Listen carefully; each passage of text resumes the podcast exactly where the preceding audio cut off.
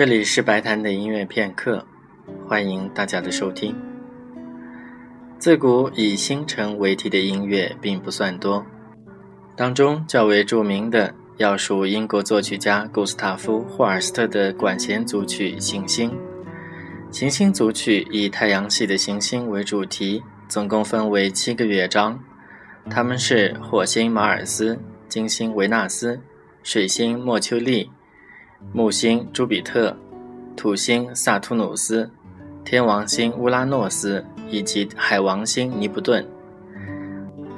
后来的冥王星当时尚未发现，所以霍尔斯特也就没有留下以冥王星为题的音乐。今天将要播放的是第一乐章《火星战争的使者》。